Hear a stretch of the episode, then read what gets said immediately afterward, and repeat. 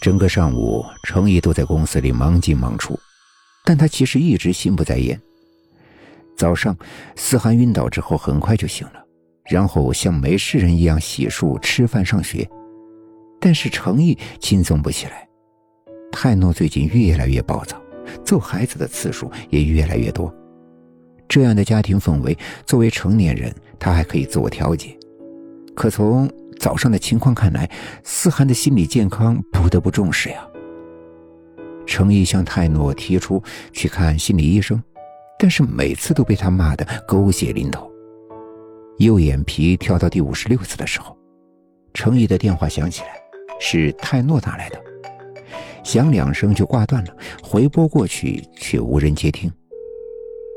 不会有什么事儿吧？想到这段时间泰诺的反常，程毅思前想后，干脆偷偷溜回了家。打开门，程毅差点以为进错了屋子。客厅里为了思涵练习舞蹈安装的大镜子，竟然被人用床单遮了起来。他四下查看，发现卫生间和卧室里的镜子也一样。泰诺蒙着头，在被窝里缩成一团。听到程毅的脚步声，他急忙掀开被子，扑进了他的怀里，苦苦哀求道：“老公，我们搬家吧，求你了，我真的很害怕。”泰诺浑身发抖，反复念叨：“镜子里有个和他长得一样的女人，想杀死他。”程毅抱住他，柔声安慰道：“不要胡思乱想了，肯定是你昨晚没休息好，出现了幻觉。”泰诺抬起头，泪眼朦胧的看着他。老公。程毅一阵恍惚，这样柔软的他，仿佛只存在于遥远的记忆中。他带着泰诺来到公司附近的公园。你整天闷在家里怎么行？在这儿晒一晒太阳，等我下班呀，再一起回去。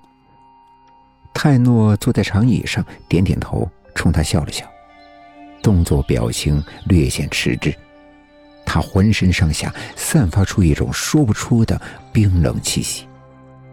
柔和的阳光笼罩在他身上，却好似与他格格不入。程毅摇摇头，甩掉脑中的奇怪想法，转身向公司走去。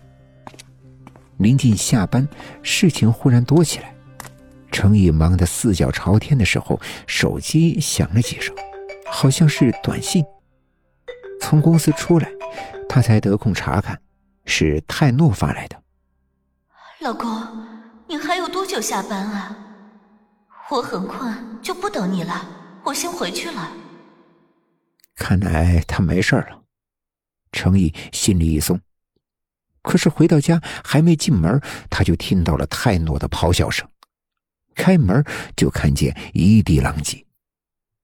思涵捂着脸，哭得上气不接下气。看到程毅回来，扑进他的怀里，索性大哭起来。泰诺则是冷冷的看了他一眼，转身进了卧室。